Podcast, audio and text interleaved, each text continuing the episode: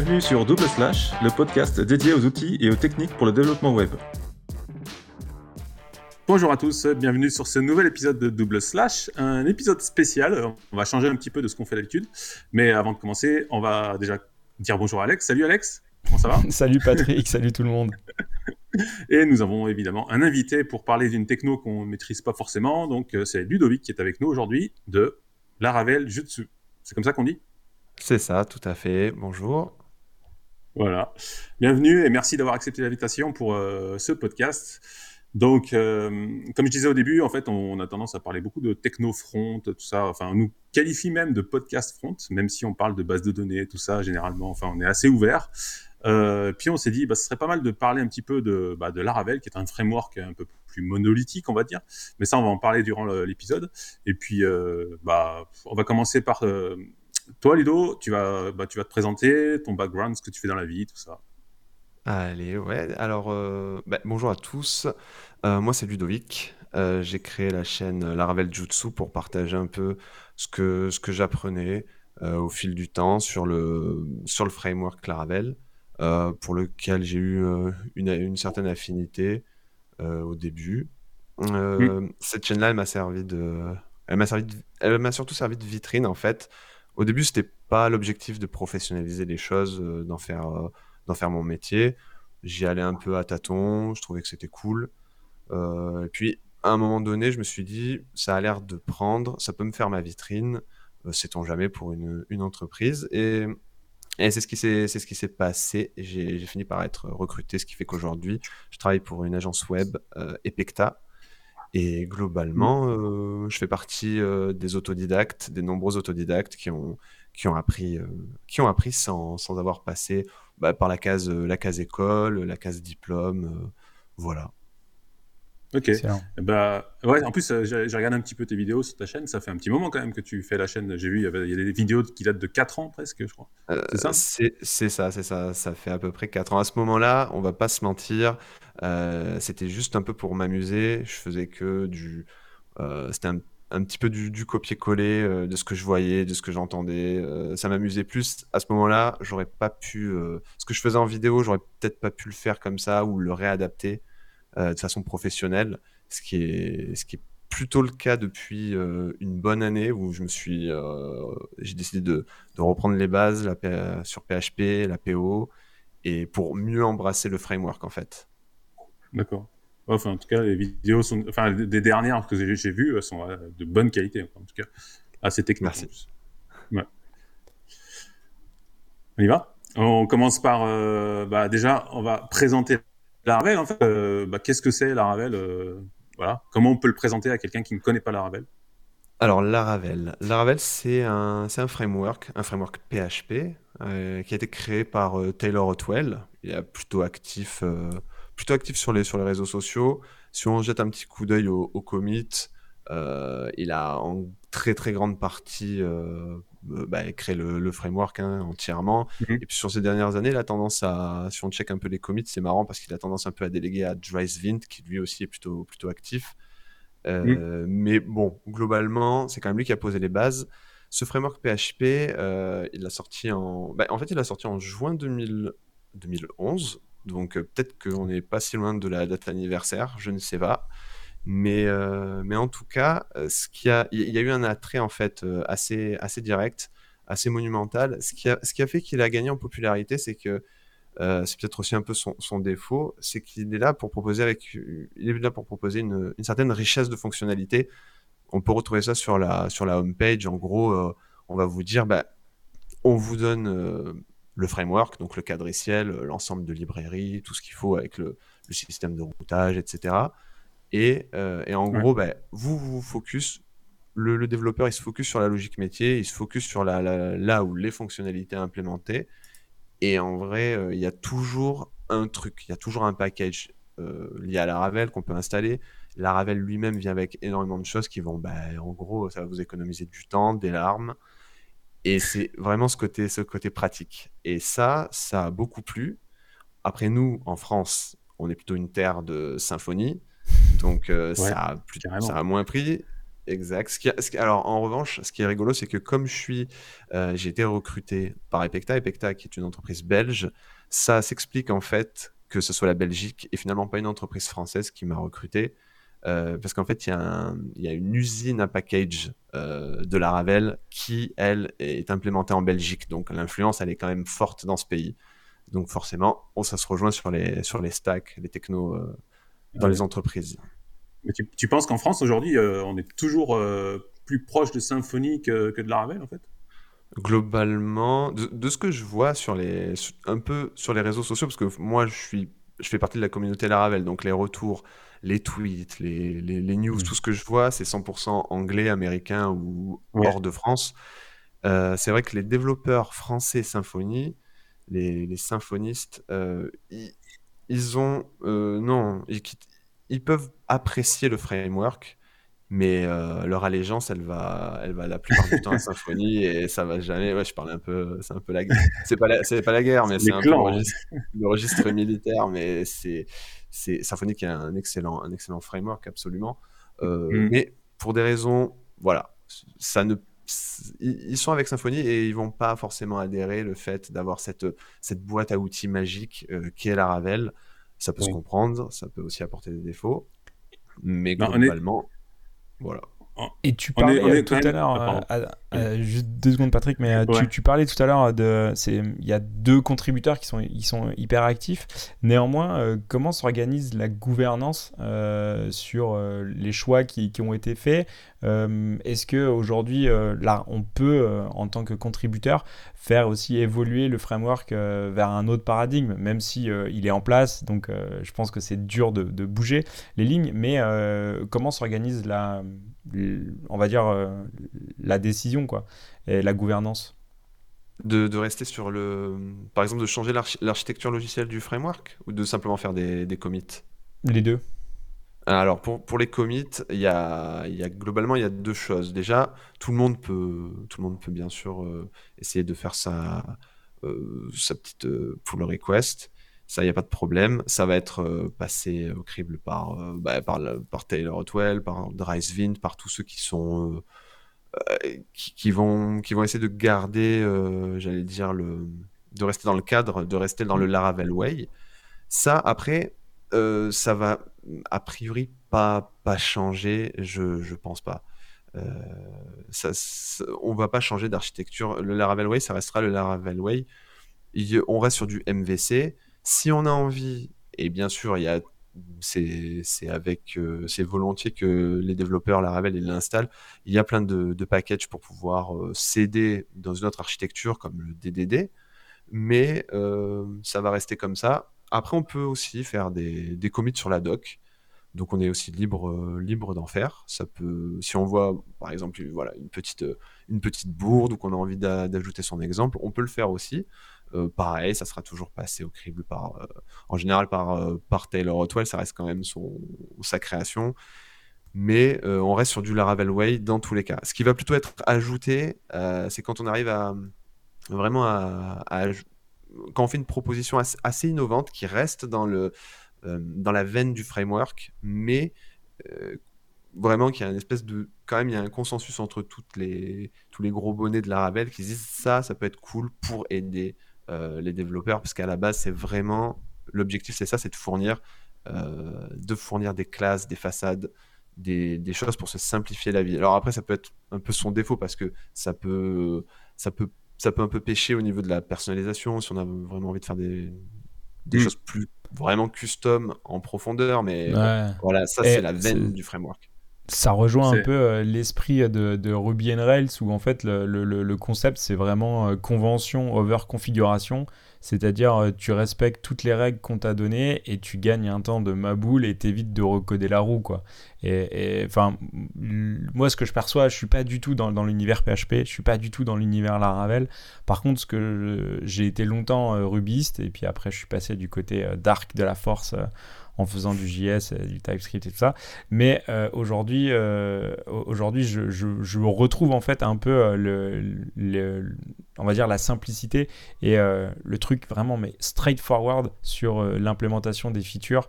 dans Laravel. Et j'ai l'impression que c'est un peu la même idée, quoi, la même veine. C'est ça. c'est tout, tout à fait ça. C'est pas la première fois que je lis ou que j'entends cet argument. je pense que Taylor Otwell, d'ailleurs, il, se, il s'en cache pas, notamment pour la doc qui est considérée comme, euh, comme une doc quand même assez, assez sympathique. C'est vrai, on trouve vite mm. ce qu'on veut. Voilà, par exemple, il avait dit que clairement, quand il avait décidé de la faire comme ça, de la, de la façonner comme ça, c'est, ça venait de CodeIgniter. Alors, c'est pas un framework que j'ai connu, mais apparemment, il est considéré pour avoir une doc euh, vraiment très très bien faite. Mm. Et, euh, et, du coup, sur le framework en lui-même, c'est vrai qu'il y a une grosse inspiration de Ruby. Ouais, c'est exactement. Bah, tu m'as piqué un peu ma question de tout à l'heure, mais c'était ça en fait.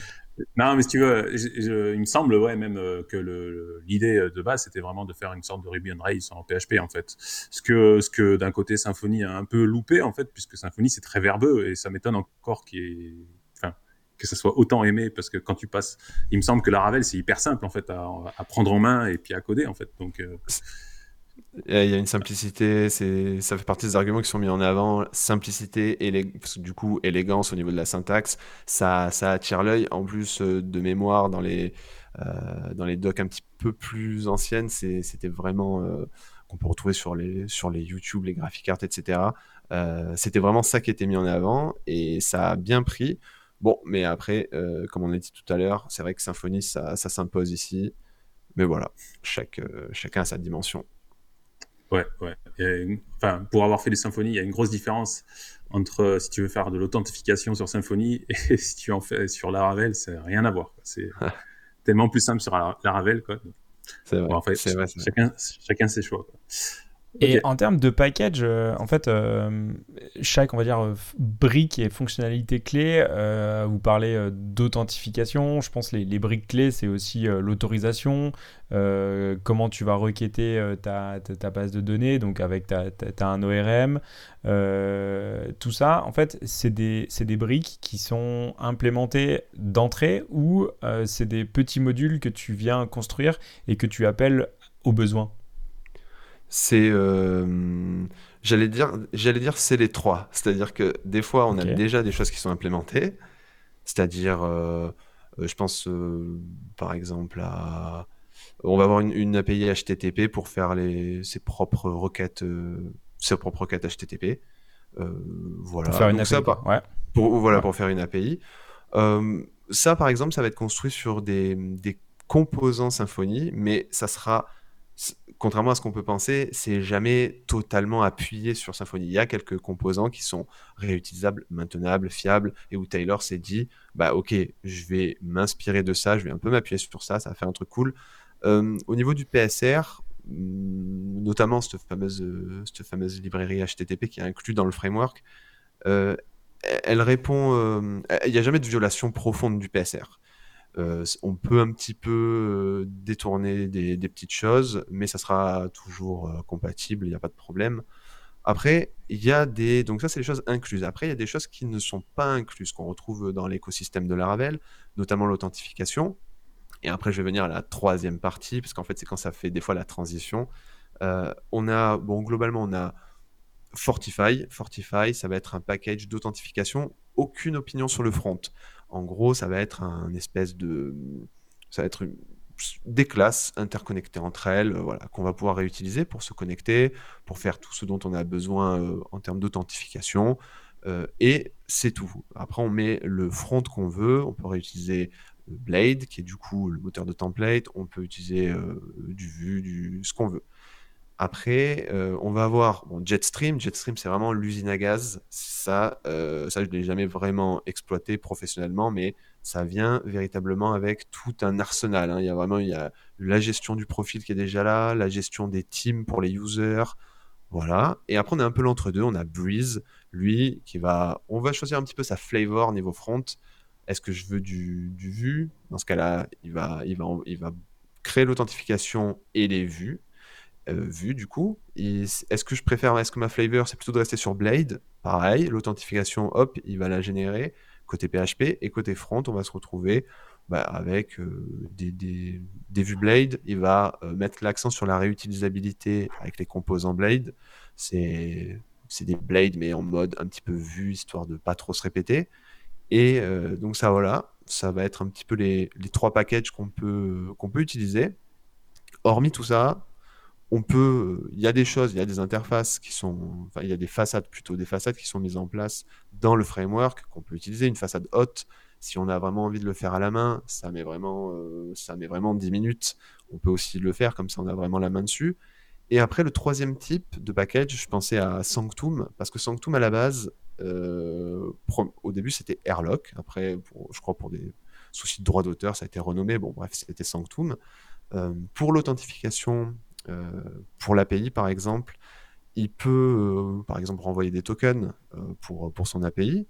Ça, c'est quelque chose qu'on devait installer, qu'on devait installer à chaque fois. Et en fait, ça a fini par intégrer carrément le framework.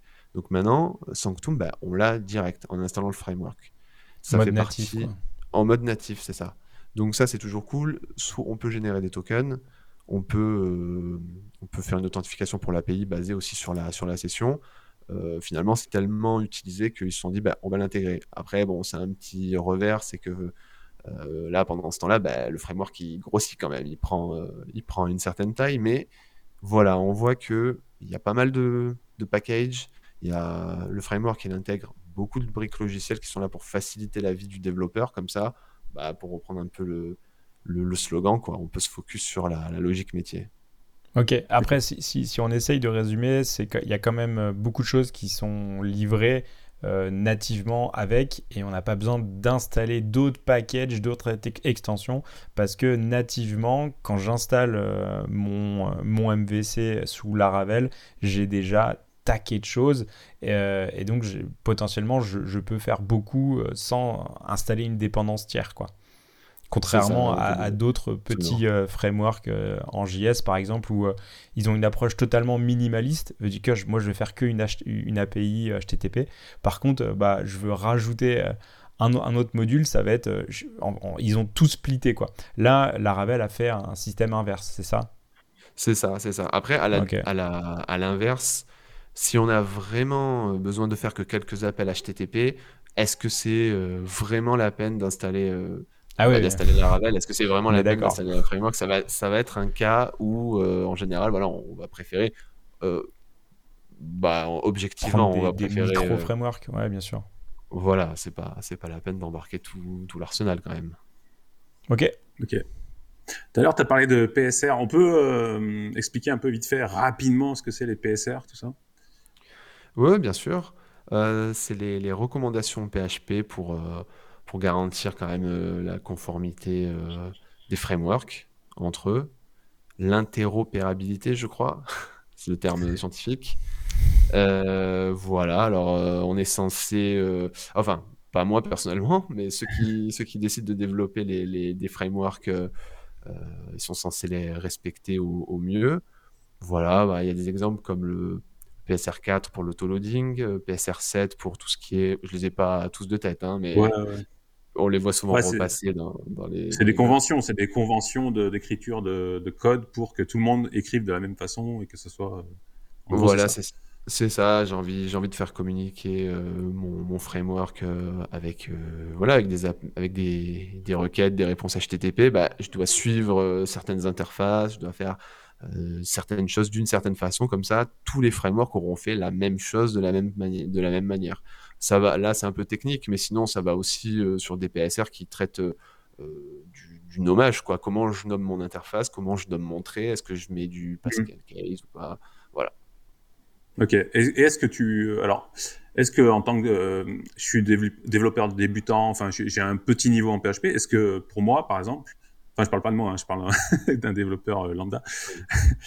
est-ce que Laravel est difficile à prendre en main ou est-ce que c'est facile à prendre en main? Est-ce que est-ce que je m'en sors facilement, même si j'ai pas un gros bagage technique PHP euh, derrière Alors oui, euh, très clairement. Euh, même pour faire des, même si je conseille quand même d'avoir des bases en SQL et en PHP, mais pour prendre l'exemple de, de requêtes SQL, on a notre ORM Eloquent. Alors lui, lui c'est assez assez simple. La requête SQL, à moins bien sûr de faire quelque chose d'un peu, d'un peu poussé qui part un peu dans tous les sens, ce qui a priori devrait pas trop être le cas, mais bon, on n'est jamais à l'abri hein, d'un besoin un peu bizarre. c'est vraiment, on, lit la requête SQL faite avec Eloquent, on la lit, on lit le code qu'on a écrit comme on lirait la phrase en anglais, quoi. c'est un peu à la Python, quoi. C'est vraiment, c'est vraiment plaisant. Du coup, ça décourage pas du tout les, bah, les développeurs débutants. Après, il y a toujours cette espèce de débat est-ce que je dois maîtriser les, les compétences inhérentes comme ça à Laravel, c'est-à-dire bah, l'ORM euh, Eloquent, etc. Euh, mais où est-ce que je dois en amont bah, maîtriser ce qu'il y a sous le capot? Alors, pas le code directement, mais par exemple pour l'ORM Eloquent, est-ce que je dois être quand même un king euh, sur SQL bah, je, dirais, je dirais que ça, fait, ça a fait un petit débat sur Twitter la dernière fois. je dirais que un petit peu quand même, parce que c'est toujours le même souci. Au début, ça va, mais même, même si on arrive à facilement, j'allais dire, complexifier les choses, le jour où il y, a une petite erreur, quand même, il faut, faut, savoir ce que, ce que ça veut dire. quoi comme d'habitude, les, fondamentaux, quoi. C'est-à-dire, euh, au, départ, euh, c'est super bien de, faire de la magie. Euh, on crée des classes très très rapidement. On a un CRUD très rapidement. On, a un ORM qui fait tout tout seul pour nous.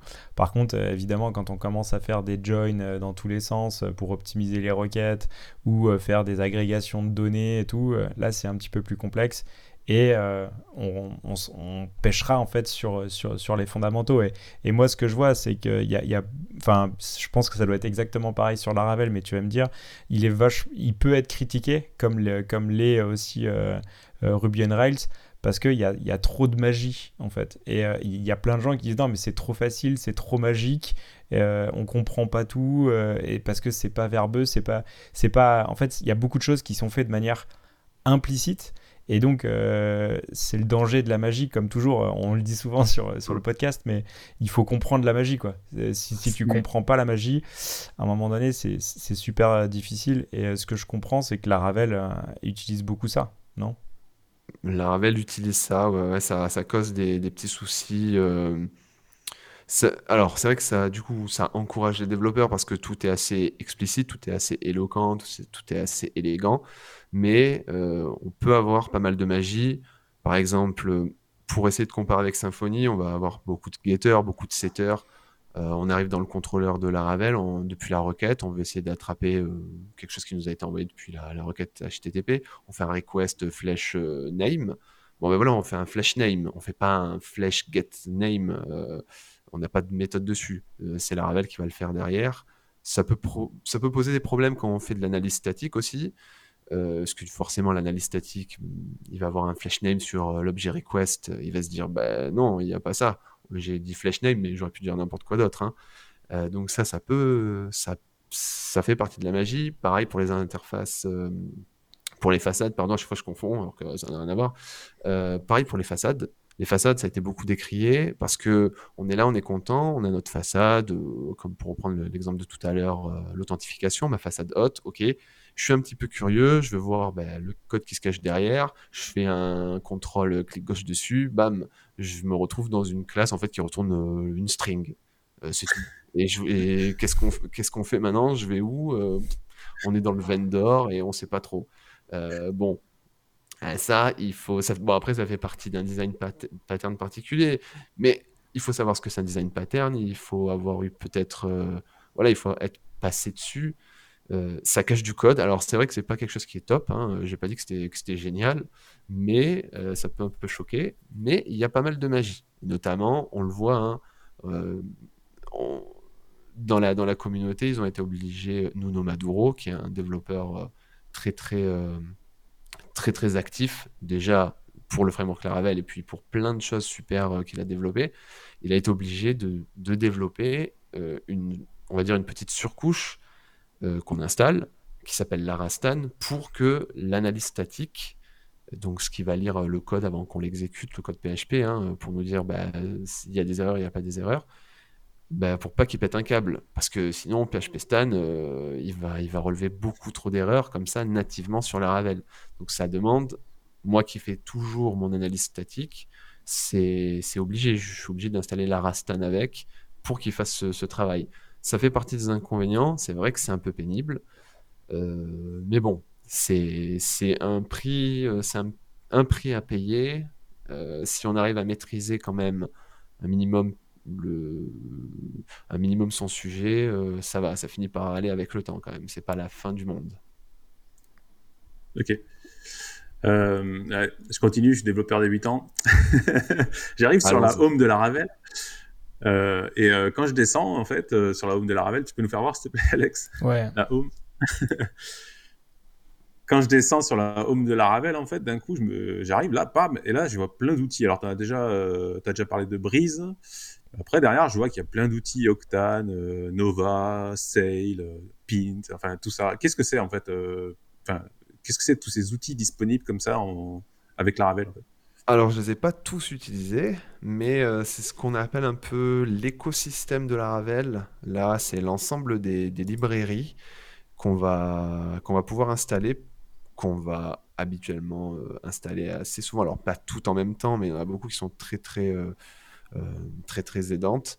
on va les installer avec le, avec le framework et ça va nous mmh. aider pour, pour plein de choses. Voilà. Alors, il y a des packages, on va dire, plus ou moins non officiel qui fonctionne très bien. Mais il y a aussi, euh, voilà, il y a tout cet écosystème-là. Alors d'ailleurs, c'est pas que des packages. Hein. On voit par exemple, on a Forge pour le déploiement. On voit qu'on a mhm. aussi euh, Valet. Alors moi, je suis sous Linux. Donc Valet à la base, c'est pour Mac. Moi, j'ai mon Valet Linux. Euh, c'est l'équivalent. Ça va être pour, voilà, pour avoir son, son environnement. son environnement, il va créer le. en local, ouais en, local, voilà, en local, euh, pour avoir pour, développer euh, aisément sur euh, sur Laravel ou sur du PHP d'ailleurs, sans, sans souci.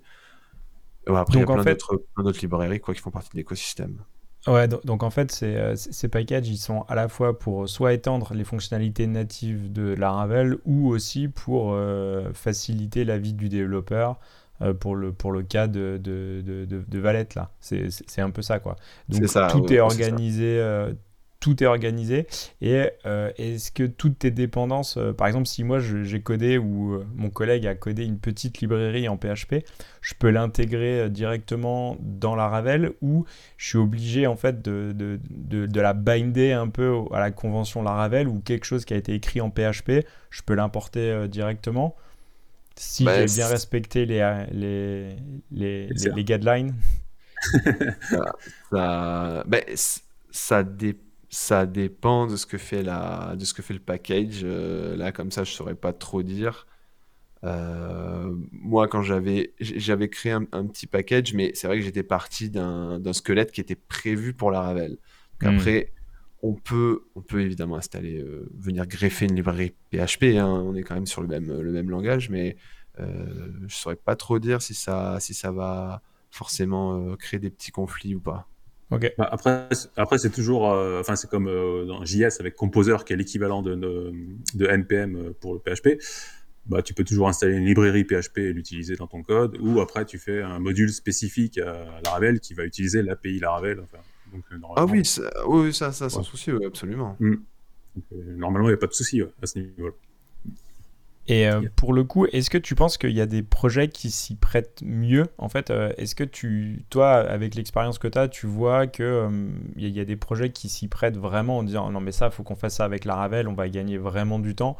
Ou à l'inverse, en fait, des projets où tu dis non, mais là, il faut surtout pas faire ça avec la Ravel. en clair, quels seraient les pros et les, les, on va dire, les applis qui sont vraiment propices à mettre du Laravel et, et d'autres pas du tout?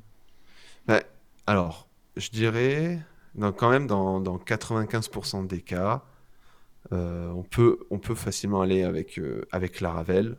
On a une application web à développer, une API, il euh, n'y a pas de souci. Les 5%, ça sera plutôt, pour, alors, comme on a dit tout à l'heure, si c'est quelque chose de très, très minimaliste, très, simpliste, je sais pas, faire, juste faire quelques, une petite, vraiment une petite logique métier, faire euh, quelques appels HTTP, c'est tout. Euh, peut-être que c'est pas la peine d'installer tout, tout, le, tout le framework Laravel. À la différence, euh, si on a beaucoup de. Hmm, on va avoir beaucoup d'attentes sur, le, sur les performances, mais genre vraiment quelque chose de. Vraiment quelque chose à la nanoseconde près, ou alors une personnalisation extrême. On, comme comme je l'ai dit, la Ravel, ça vient quand même avec, une richesse de fonctionnalités. on va si on essaye vraiment d'avoir la main sur absolument tout, il y a beaucoup donc de couches d'abstraction, ça va peut-être bloquer un moment. Mais ça, c'est les 5%. Les 95 autres pourcents, je pense honnêtement, on peut, on peut aller avec le framework. C'est quand même, il y a un gain de temps, on évite de réinventer la roue pour plein de choses. Il y a beaucoup, la communauté elle est incroyable. C'est évidemment mis à jour très très très régulièrement, des fois peut-être trop régulièrement, ça avance à une, à une allure. trop vite. Voilà, donc après on n'est pas obligé de, se tenir à, informer, de faire une veille vraiment journalière, de voir chaque petit point qui a été ajouté, mais ce que je veux dire par là, c'est que dans, très globalement, dans la plupart des cas, la Laravel, c'est une, c'est une bonne option. Ok. Et euh, tu dis, euh, il y a beaucoup euh, d'évolutions. C'est, ils rajoutent des features très régulièrement, style toutes les deux semaines, il y a un nouveau truc qui est dispo ou...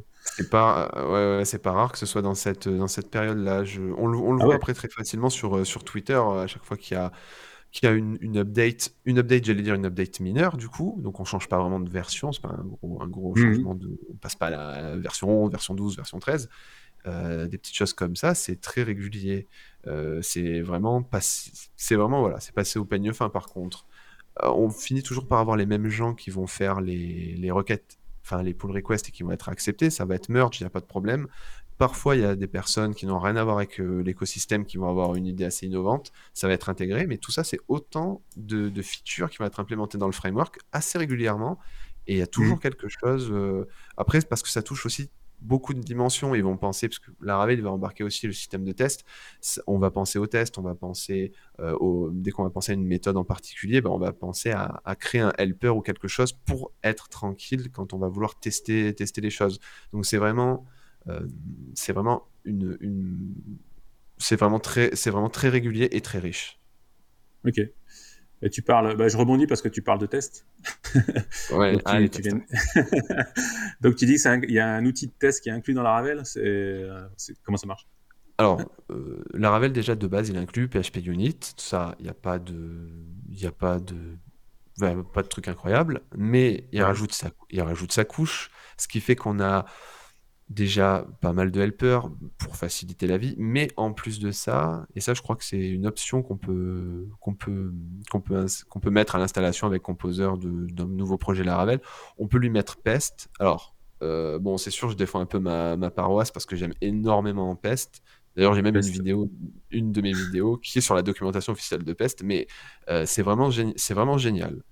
Euh, et Pest, ça fait quoi C'est quoi en fait et, et, Pest, et Pest qu'est-ce que ça fait? Bah Déjà, ça va, ça, ça va apporter vraiment une touche, déjà une touche minimaliste, dans le sens où on écrit nos tests de façon très simple, euh, on peut s'organiser comme on veut. Euh, genre, je vais pas avoir besoin de me créer une classe, je vais inventer un truc genre project test ou post test, machin. Je peux directement mettre mon euh, ma closure comme ça. Je fais ma fonction, je fais mon test, il est inclus. Je, lance mes tests pour voir si ça passe ou pas.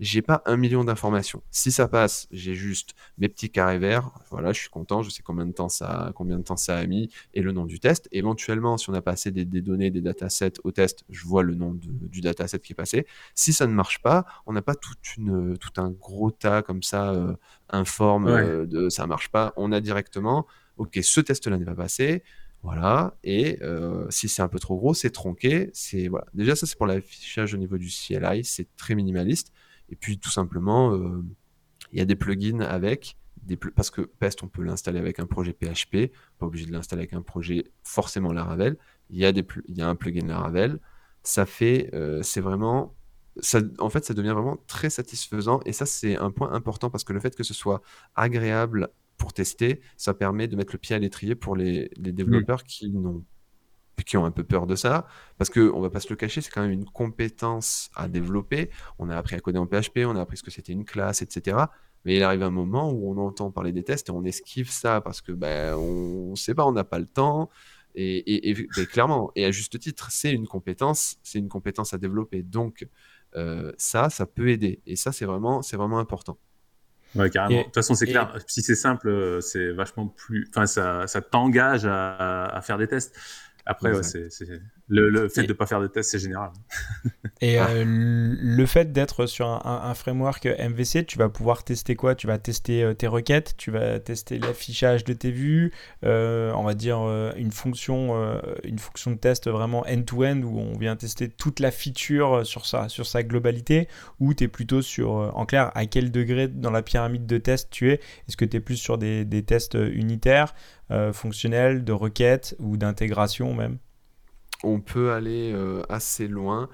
Euh, si par exemple dans mon fichier Blade ma vue euh, ma vue Blade quoi j'ai pas j'ai du Blade je suis resté avec du Blade j'ai pas intégré par exemple des composants des composants vue Vue.js je peux aller tester ce rendu là par exemple je peux aller tester mes requêtes HTTP je peux moquer mes classes ok par exemple j'ai je, donne un exemple, j'ai une classe qui génère des PDF. Bon, à ce moment-là, j'ai pas envie euh, de générer de PDF pendant mon test, donc je vais la moquer. Ça va, ça va stocker un peu toutes euh, les non, les non instantiations de classe. Ça va les stocker dans un tableau. Euh, et à la fin, il va me dire, bah ok, ça s'est bien passé. Bah ok, non, ça s'est pas bien passé. Tout ce qui vient avec Laravel, déclenchement d'event, dispatcher des events, j'ai plus tout en tête l'authentification, tout ça, il y, a, euh, il y a des méthodes très simples. À la fin, est-ce que euh, la requête s'est bien passée? Est-ce que ça a renvoyé un status 200, un status 404 Est-ce que je suis bien connecté? Est-ce qu'à la fin de mon test, je suis toujours, bon là je prends l'exemple d'un test fonctionnel, je suis toujours connecté ou est-ce que je ne suis pas connecté?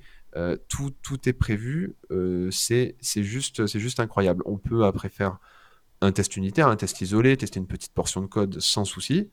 Euh, et pour les tests un petit peu plus conséquents, qui vont tester les routes, euh, euh, qui vont aller tester les routes, les requêtes, le rendu, tout toute la logique métier, l'envoi de mail aussi, voilà, tout est. En fait, il n'y a, plus d'excuses. Il y a plus d'excuses pour ne pas faire de test en fait sur. Le, le, mec qui fait pas de test, c'est volontaire. C'est très clairement et très objectivement de la mauvaise foi. c'est clair. Non, non, c'est de pouvoir moquer facilement tout ça, c'est vraiment euh, un plaisir en fait. Après, tu fais des tests. En fait, ça devient un plaisir d'écrire des tests en fait. C'est ça. C'est ça. Après, on cherche le 100% coverage à tout prix. Euh, c'est Ouais. Ok. Euh, bon, comme j'ai dit au début, on a un podcast plutôt orienté front. En tout cas, c'est comme ça qu'on nous qualifie. Je sais pas si tu en penses, Alex. Moi, je suis pas d'accord, mais je suis pas ah, d'accord. c'est pas grave. non, moi, je suis pas d'accord non. C'est pas d'accord aujourd'hui. Ouais, voilà. mais on va quand même parler euh, de, bah, de Laravel euh, côté front aussi. Je sais que Blade est super performant euh, en termes de templates. Il y a beaucoup de fonctionnalités. On peut faire des composants, etc. Je sais, enfin, j'ai vu quelques trucs comme ça. Euh, est-ce que c'est facile en fait d'intégrer euh, J'ai un projet Laravel, je voudrais intégrer du Vue, je voudrais intégrer du React. Est-ce que c'est facile de brancher, d'ajouter un package, d'y accéder par le front, etc. Est-ce que les outils en fait sont dispo euh, facilement? C'est facile, ouais, c'est très facile. Récemment, il y a quelques mois, maintenant c'est embarqué avec Vite pour la configuration du front. Euh, encore une fois, euh, il a tout configuré, enfin le framework a tout configuré pour nous. Je prends l'exemple de Vue, j'ai envie d'utiliser des composants Vue, par exemple, dans, mon, dans mes Vue Blade, euh, dynamiser un peu tout ça. Bah, je vais dans mon, mon vite.config.js, je mets, je,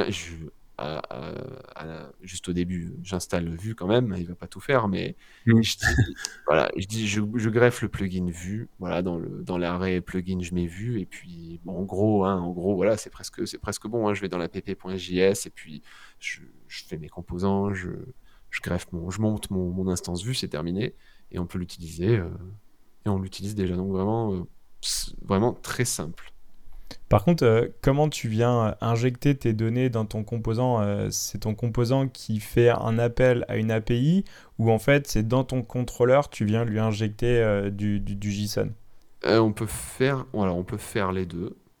On peut faire les deux. Là, si on part, ça dépend. Si on part là sur des petits, des petits composants en vue, on peut faire appel à sa propre API ou on peut bah, passer, comme tu as dit, euh, des infos du contrôleur à, qui sont dans la vue et dans la vue, dans les props du composant vue, par exemple. Hmm, parce que j'ai pris cet exemple, mais on peut le faire, c'est tout à fait euh, possible. Et euh, est-ce que Et est-ce qu'on a des recommandations ou euh, des, des, best practices en fait qui, qui émergeraient de la, communauté pour nous dire bah c'est à partir de, de, tel stade il vaut mieux euh, passer par une API et on va utiliser euh, on va dire Laravel que pour l'API et donc ça va ça va générer toute l'API et toute la toute la business logic et tout ça et euh, tout notre vue, euh, enfin tout le visuel en fait va être géré euh, directement depuis Vue ou Next ou Next ou je sais pas. Est-ce que ça c'est une bonne pratique ou au final on perd quand même beaucoup de, possibilités de, de Laravel on, se prive en fait d'un confort que Laravel pourrait nous apporter. Alors je me souviens plus exactement de la date, mais ils ont euh, même si ce que j'ai dit c'est toujours possible, j'ai rarement vu, enfin je suis pas non plus, euh, je suis pas non plus euh, tout puissant, hein, j'ai pas tout vu, hein, je sais pas tout, mais j'ai rarement vu du Next. ce qu'ils ont fait, c'est qu'ils ont créé un espèce d'adaptateur vue qui s'appelle Inertia. Et en gros, ça va, ça va sauter l'étape d'API et ça va vraiment tout, on va dire, tout squasher un peu. C'est-à-dire que le contrôleur, au lieu de renvoyer une vue Blade, il va renvoyer une vue, vue, vue JS, quoi, direct. Un composant, quoi. Voilà, le, composant. Donc ça, c'est, alors, c'est pas nécessairement euh, la meilleure euh, façon de faire, mais ça fait partie des alternatives que, que la Ravel va, va proposer. Euh, après, je pense que, bon, si c'est vraiment un petit peu du dynamisme apporté par-ci par-là, on voit très souvent ça, les SFC, hein, les Single File Components utilisés avec Vue moins React, même s'ils ont fait l'effort de mettre en avant euh, sur la, la homepage qu'ils ont sorti euh, récemment, la laravel.com slash mm. frontend, ils se veulent euh, un framework où bah, en fait on n'a pas trop d'opinion, vous faites ce que vous voulez sur le, sur le front. Il y a la solution Inertia, il y a Livewire. Alors Livewire, c'est vraiment pour ceux qui ne veulent vraiment décidément pas faire du JS, hein, mais n'écrivent pas de JS. Tout, tout votre JS, c'est du PHP. Ok, mais par contre, est-ce que on va garder en fait cette, euh, euh, on va dire cette réactivité? En clair, est-ce que je vais être obligé de recharger ma page euh, à chaque mouvement, à chaque requête de mon formulaire, ou en fait, je vais avoir un peu le meilleur des mondes, c'est-à-dire garder cette réactivité dans, dans, ma page, et je vais pas être obligé de recharger ma page. Non, on garde, on garde la réactivité. Et là pour l'exemple de Inertia, par exemple, euh, c'est comme si c'était sur du euh, quelque chose de réactif, quoi. Il n'y a pas besoin de recharger. Au niveau du routeur, après, forcément, alors si on empaque tout hein, dans la même application Laravel, au niveau du routeur, euh, du routeur Laravel, bon, on va dire, on va mettre qu'une vue qui accepte tout, et après on peut venir, on peut venir greffer son, pour garder l'exemple de vue, son routeur vue, faire ses composants vue, euh, et tout faire, vraiment faire ça SPA, euh, mais avec la Ravel, quoi. Il y a euh, plusieurs, plusieurs niveaux de possibilités, mais quand on utilise soit, les, soit comme j'ai dit, vu, soit les alternatives proposées, on perd pas de réactivité. Mmh. Inertia, ça a l'air assez prometteur. Moi, depuis que j'ai vu la sortie, je crois que c'est version 1, ça fait deux semaines que j'ai envie de tester, j'ai pas eu le temps encore. Mais ça a l'air super prometteur. C'est un bon compromis. Ça fait un petit moment que c'est là. Bon, c'est pas non plus euh, très, très, très, très vieux. Et ils ont ajouté assez récemment, je crois, peut-être il y a un peu moins d'un mois, le support TypeScript. Comme ça, euh, bah voilà, tout le monde est content. Ouais, et Livewire, ouais, comme tu disais, c'est euh, bah ça, ça, venait de Ruby à la base, euh, il y a Hotwire. C'est à peu près le même concept où ça te transforme ton application PHP en, application JavaScript euh, et il se charge tout seul d'aller charger les modèles, les bouts de code, tout ça qui va remplacer dans la page. Ça, c'est ça. C'est ça, pas une seule, bah, pas une seule ligne de JS en fait, hein, malgré, mm. malgré, tout, que des, que du PHP. Euh, avec forcément des méthodes, des classes, euh, où suivre une petite guideline, mais au final, euh, pas une seule ligne de JS.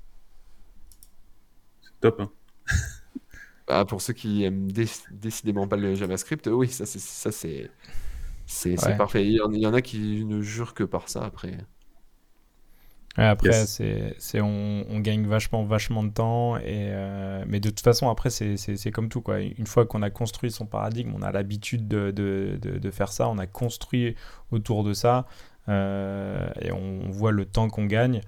Euh, voilà, on, on, fait son choix. Quoi. Et, mais très bien. C'est, ça a l'air quand même super puissant. Quoi. ça a l'air super puissant et, et mm. rapide sur l'implémentation. Yes. Euh, au début du podcast, ça parlait de communauté. Est-ce que la communauté, elle est, euh, elle est importante euh, sur Laravel? Et est-ce que c'est facile d'avoir de l'aide? Est-ce qu'il y a des Slack, du Discord, des trucs comme ça? Hum, La communauté, ouais, elle est, elle est vraiment incroyable. juste avec Twitter, déjà, beaucoup de, beaucoup de tips, beaucoup de snippets de code qui sont échangés, des, même des télégrammes qui sont mis en place, notamment, je pense à Pest PHP. Il y a le télégramme officiel de Pest. Euh, où tout le monde a rejoint d'un coup euh, et, et, tout le monde peut discuter, s'entraider. Quand on arrive sur du, Stack Overflow, qu'on est un petit peu perdu, on va sur Google, il y a toujours, euh, on trouve toujours la solution. Ça m'est jamais arrivé de ne pas trouver la solution sur un, sur un truc, et c'est pas parce que je suis fort, c'est juste parce que c'est très populaire et que ça a fini. On est toujours, quasiment toujours dans un cas où le souci qu'on a eu, quelqu'un d'autre l'a eu, et, et quelqu'un a répondu surtout. Ouais, c'est aussi parce que tu sais bien chercher, parce qu'un bon développeur, c'est quelqu'un qui sait bien taper sur Google. ça aussi, c'est une compétence. ok. Euh, bah, on, va, on va finir euh, l'épisode. On va parler un petit peu de comment tu. Euh, bah, déjà, il y a ta chaîne hein, qui permet de s'informer sur la Ravel. Hein. donc, on rappelle le nom c'est Laravel Jutsu, qui est une chaîne YouTube où tu as pas mal de vidéos, euh, j'ai vu, de bonne qualité. Mais après, qu'est-ce que, où est-ce qu'on peut encore s'informer? Bon, déjà, il y a la doc Laravel, j'imagine. Il y a la doc, la doc est très bien faite. Euh, euh, les discussions sur GitHub, vraiment très, très, très, très, très open sur les différentes librairies. Après, pour les choses un peu plus genre réseaux, réseaux sociaux, bah, Twitter, Twitter, il y a toute la communauté Twitter dessus. Euh, et on est, ça suffit franchement d'aller faire un petit tour euh, un jour, euh, un jour sur deux ou une fois dans la semaine. Ça suffit largement pour capter toutes les nouveautés. Côté français, bon, il y a ma chaîne.